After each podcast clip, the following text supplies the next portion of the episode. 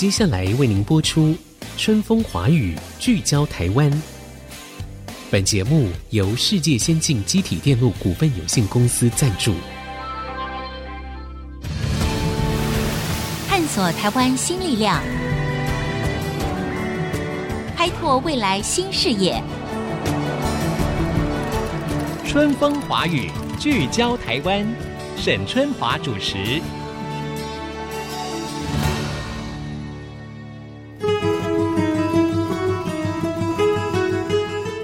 Hello，各位听众朋友，大家好，欢迎收听《春风华语》，聚焦台湾。最近以来呢，全世界各国都在高度关注的，就是乌俄战争了。在俄罗斯从二月二十四号入侵了乌克兰之后呢，引发了全球的动荡。那乌克兰呢？烽火连天，并且已经造成了超过两百五十万平民流离失所的难民潮。事实上，CNN 的统计认为，还远远超过这个数字，可能已经来到了五百万平民。这场战争到底要何去何从？有些人也评估说，没有特别谨慎的话，可能还会引发更大规模的地缘战争，甚至是第三次世界大战。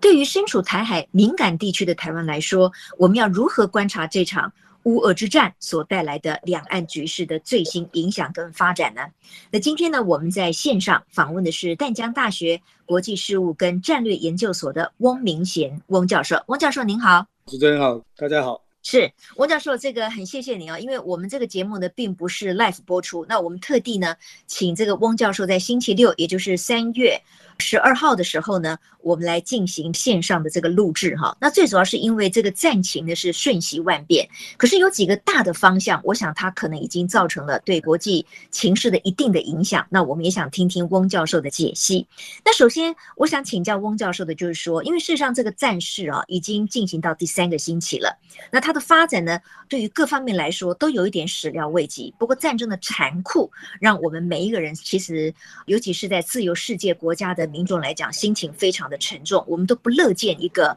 现代化的武器的战争呢，就活生生、血淋淋的在我们的眼前出现。哈，是不是？请翁教授先评估一下，也分析一下，对于俄罗斯来讲，他目前的战略是什么？俄国真的是吃了秤砣铁了心了吗？他的目的非要达成不可吗？OK，刚刚主持人提到俄乌战争哈，那么已经发展到三个礼拜，每天的战争的这个形态一直在改变，一直在转变哈。从二月二十四号开打到现在，哈，基本上俄乌双方也举行了三轮的谈判，哈，二月二十八、三月三号跟三月七号，哈，从三月十号以来也提升他们的成绩，说不定在不久的将来可能会看到泽连斯基啊，乌克兰总统跟俄罗斯总统普丁的一个对话，哈，嗯，某种程度应该是会让这场战争进入另外一种以所谓的。谈判代替对抗的一个趋势，哈，嗯嗯。不过在真正两个领导人见面之前，对俄罗斯目前的战略思考是希望能够占据有利的态势，哈，比如说包围基辅，哈，拿下乌克兰的几个重要的一线、二线城市，那么这样才能够逼迫乌克兰，哈，以战逼和，或是以战逼降这样的态度。是，也就是说。早先，俄罗斯的思考是认为它可以速战速决啊，在四十八个小时或是九十六个小时之内就能够逼迫这个乌克兰投降谈判哈。但是没想到，俄罗斯这样的一个速战速决的一个战略思考，却没有做好充分的准备，因为他们所面对的是一个有六十多万平方公里的大国哈。也就是说，要真的要进行这样的一个战争，如果你的战争的目标没有限制。你就无法达到你的政治目的哈，因为战争是另外一种所谓的政治形式的延续哈。那我这样讲原因是因为在二月二十一号，这个普丁宣布跟乌克兰东部的两个共和国哈，卢甘斯克跟顿涅斯克承认他们协助他们跟乌克兰对抗。如果他们当时的战争目标是这两个共和国，或者是乌克兰东部的顿巴斯地区的话，仅止于这样的一个战略目标。那可能现在的情况就不一样哈。普丁的想法可能认为说，乌克兰军事力量也没有俄罗斯强大哈，说不定可以直入基辅哈。但是因为后勤补给哈，天后最重要因素是因为我们一直提到乌克兰总统泽连斯基的抗敌意识哈，嗯，那么打死不退的表现。加上重要的一个关键点是在于说，这场战争师出无名哈。联合国特别大会也以一百四十一票哦来希望制裁，那么联合国人权委员会哈也三十二票全数通过要制裁俄罗斯，所以俄罗斯在国际社会多边的这个指责师出无名，那么又加上国际的制裁之下，面临最大的问题是如何能够尽早的哈把这个战争结束，那么获得一个比较好的谈判的筹码。那么相对于刚刚提到的乌克兰总统泽伦斯基的一个展现哈。那么很有意思的是，他曾经演过总统哈，那么现在扮演总统哈，扮演非常称职，那么也引发全世界的重视。所以他们所展现的这个全民国防哈，防卫乌克兰国土这个决心哈，那么透过 Twitter、Facebook 哈，向全世界展现哈，得道多助了。所以才会有这么多人来协助哈，不管是外籍兵团，或者是美国所给予的援助哈，都是一个目前整体的双方的战略态势所造成的一个结果。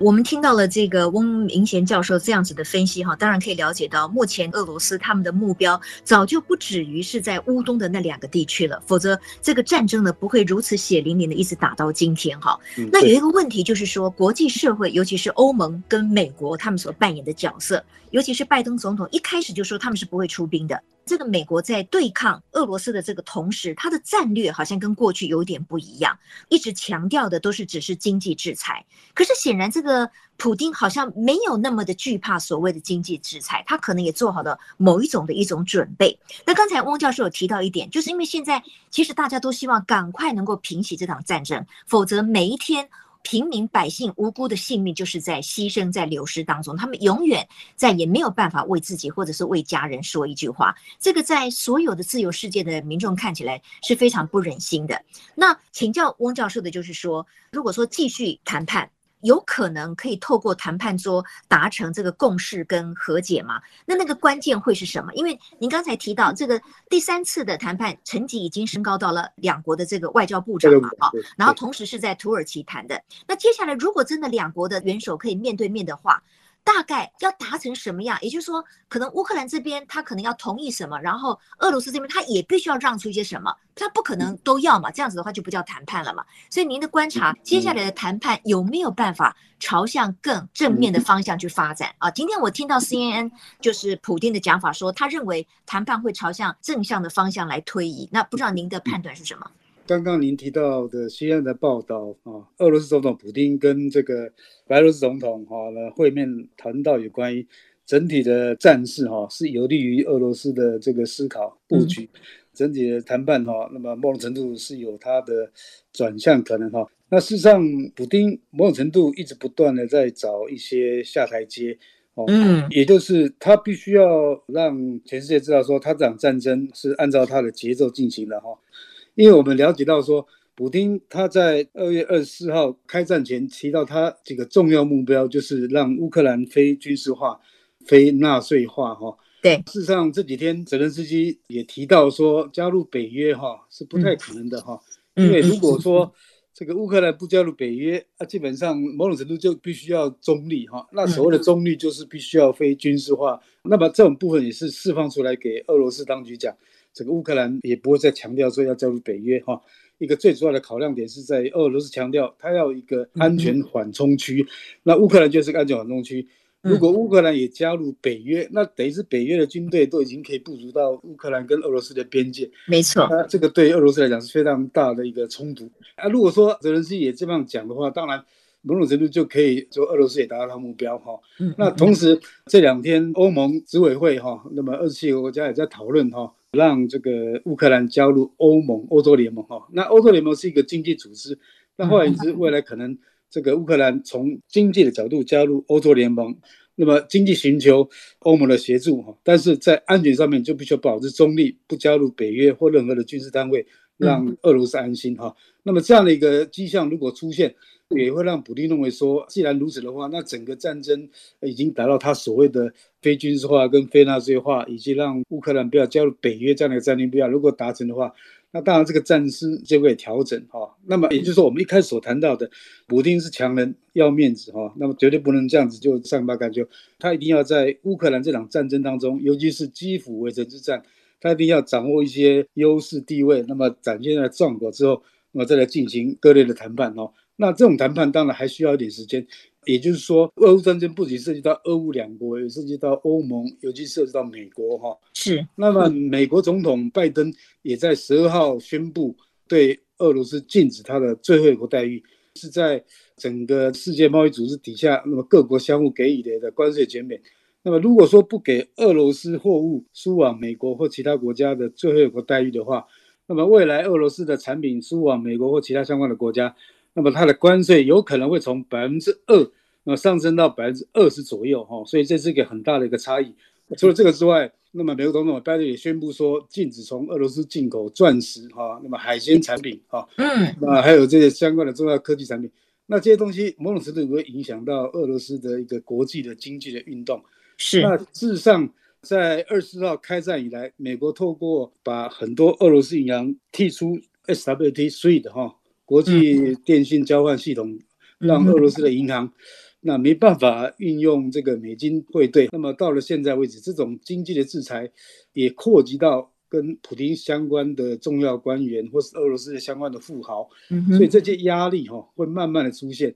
对普京来讲的话，那么如何能够见好就收哈，掌握他的元气很重要，哎。没有错哈，刚才这个翁明贤教授呢分析，我我认为这个大家呢都非常可以理解，就是说，因为现在普丁的压力是越来越大了哈，嗯，对，就如同说他一开始他可能以为说这个要拿下基辅两三天之内可以达成，结果大大的出乎他的意料之外，再加上全世界对他经济制裁，包括他国内可能也有一些国民呢对他如此出兵乌克兰的不以为然，所以他等于这个内外受敌哈都有非常高的这个压力。那也有分析师表示。是说呢，经过了这场战争之后，或许俄罗斯它不会再像过去那么强大，因为它可能要面临很长时间的一个经济复苏等等，国力会被弱化，这些可能都是普京在在他要去思索的。不过另一方面，我们可以看到，就是说乌克兰呢，因为生灵涂炭，死的都大部分都是乌克兰的这个平民，所以呢，如何让这个战争赶快结束，可能是现在各方的最期待的。我们也希望就是说，乌俄双方的下一回合的谈判呢，真的有一个比较大的共识。发生，那我们要先进一段广告，广告回来之后呢，我们要继续访问淡江大学国际事务跟战略研究所的翁明贤教授。那我们就要把焦点回到我们台海的局势了，因为这场战争呢，也让国内有很多人大力的去讨论，到底这个对于不管是中共领导人的影响会是什么？那我们又要如何能够备战？那目的就是为了要避战。马上再回到春风华语，聚焦台湾。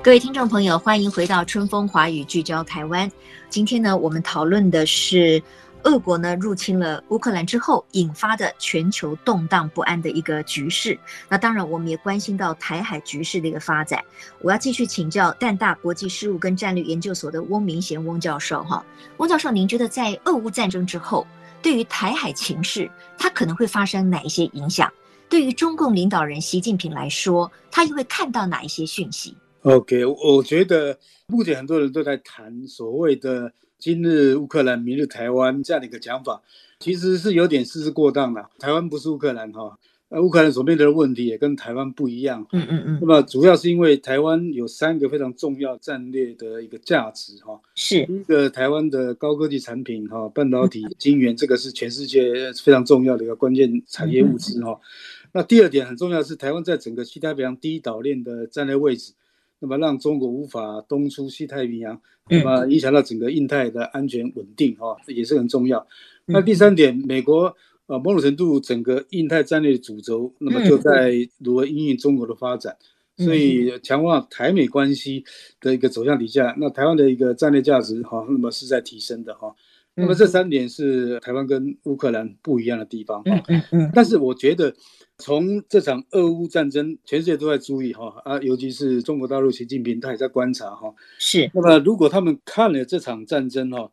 他们应该会有三个启示哈。第一个启示就是说，对付乌克兰，如果要把战争当这种工具来达到他的政治目标的话，嗯，你必须要迅雷不及掩耳哈，必须要速战速决，才能够获得战果。嗯、那获得战果之后，才能够讨价还价，进一步的逼迫乌克兰当局哈做推让。如果普丁这一次就把乌东两个省占领，占领乌东地区，然后要来再跟呃乌克兰谈判的话，那某种程度。说不定战争会缩小，但是能够达到俄罗斯的战略目标，就是非军事化跟非纳粹化，哈，让乌克兰不要加入北约，哈，这第一个必须哈。那第二个必须要里应外合，哈，因为一个国家内部发生动乱，哈，外国势力入侵或是侵略的话，很容易就把它击溃。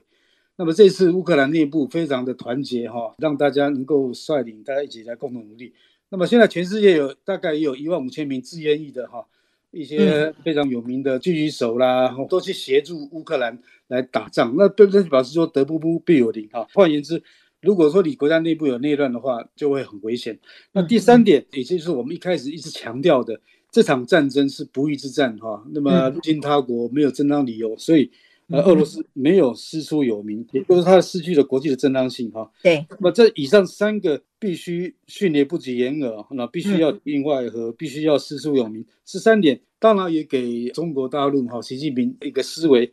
也就是说未来如果要发动台海战争，他一定会透过所谓的外科手术式的速战速决来达到他的战果，某种程度首战就是所谓的一个决战啊，那么来达到他的战果。那当然，他也必须要强调这是一个内战哈，才有国际的正当性，让他国不能介入。嗯，那当然最重要一点就是说，他也必须要透过认知作战哈，来分化台湾内部，才能够达到里应外合的效果哈。所以我的意思是强调说，中国大陆从这场俄乌战争，他看懂的东西哈，他也理解到说，未来的台海战争，那么也不是一个轻易的战场，因为隔着台湾海峡、黑水沟哈，有美国长期在整个第一岛链的驻军哈。所以某种程度是给他更多的思考，他会在更加强所谓的融合策略，吸引台湾人心哈，用非传统的方式来做，但是他永远不会放弃以非和平的方式来达到他所谓的祖国统一的这样的一种阶段，会一手硬一手软来处理这个议题。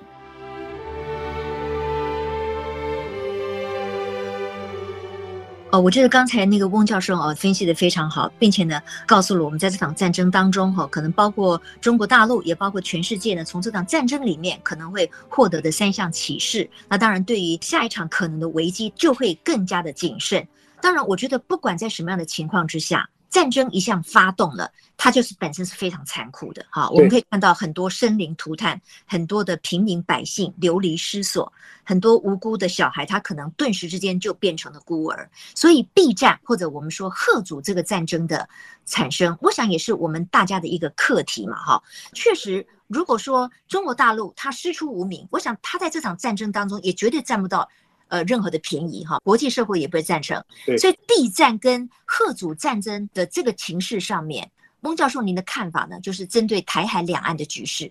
因为我们必须要来到战争是很残酷的哦，所以我们要慎战，就是慎重的来看待战争这样事情哈。是，但是我们也必须要了解到说，一个国家安全是靠他自己的能力哈，所以能战才能够止战，才能够避战，所以某种程度要和平要有能力哈。嗯嗯，所以乌克兰今天。还是要靠他自己本身的军队、他的国民卫队跟他的民兵的能力，加上全球世界的协助哈。嗯，所以从这个角度来看台海问题的话，那么今天我们面对解放军不断的在东南沿海、在台海周遭的巡弋啊，那么他透过战争的训练来强化他的能力哈。那当然我们也必须了解到说，强化我们的国防力量哈，不管是呃全民防卫动员力量哈，跟我们的军工企业的力量。或者说，美国最近参议院外交委员会在讨论说，台湾应该从俄乌战争当中学到说要发展不对称战力的问题，哈。对对，不对称战力就好像乌克兰这次利用土耳其的这个无人机去攻击，哈，或者是说制造鸡尾酒炸弹，哈，这些东西。嗯嗯。对台湾来讲的话，我们的不对称不仅是在我们的理念上的不对称，我们是民主自由，我们在科技资讯的一个不对称，啊，还有我们在整个国际社会。得到多数的不对称来面对哈，这个软性权利的不对称之外，在硬性权利的不对称，也就是说，面临解放军未来的台海海空的一个攻击过程当中，如果能够应对飞弹、应对战机的不对称哈，所以指挥、管制、通讯从这种所谓的网络空间哈来达到这样的不对称，这才是某种程度软硬兼备哈，来让我们能够避免战争。但是不管是两岸之间或是对美之间的战略沟通、信任措施的建立，也是必须要进行的哈，这样才能够避免误判。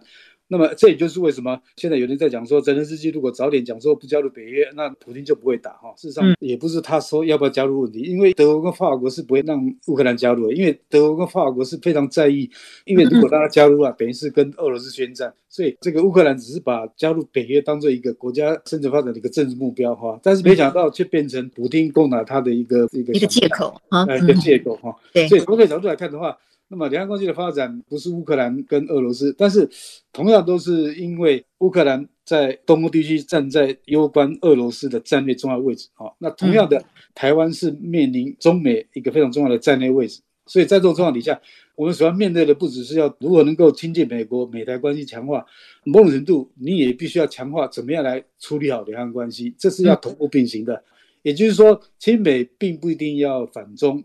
两岸之间如果能够融合，更有助于台湾的安全发展。是，那因为这个时间的关系哈，我最后就请翁教授呢做一个结论或者是一个建议哈，就是您刚才有提到备战能够能战，我们才能够止战。那最近以来呢，我们也看到了有所谓的全民备战啦，或者是也出现了十四天的最硬教招这样子的一种方式哈。我不知道翁教授会认为，在我们面临海峡对岸有这么一个强大的威胁的同时，我们要如何来提升我们整体的战力，所以我们才能够因为能战，最后贺阻这个战争。我觉得最重要是从一个全民国防、全民新防跟国家安全这三个角度来看，因为唯有内部一致共识，支持国军，这样才能够掌握一个重点。因为我们也了解到说，解放军如果未来从空到海，那么他势必要登陆作战哈。那么他在考虑到。他要登陆作战的时候，面临台湾两千三百万人、超过两百万以上的后备动员的力量，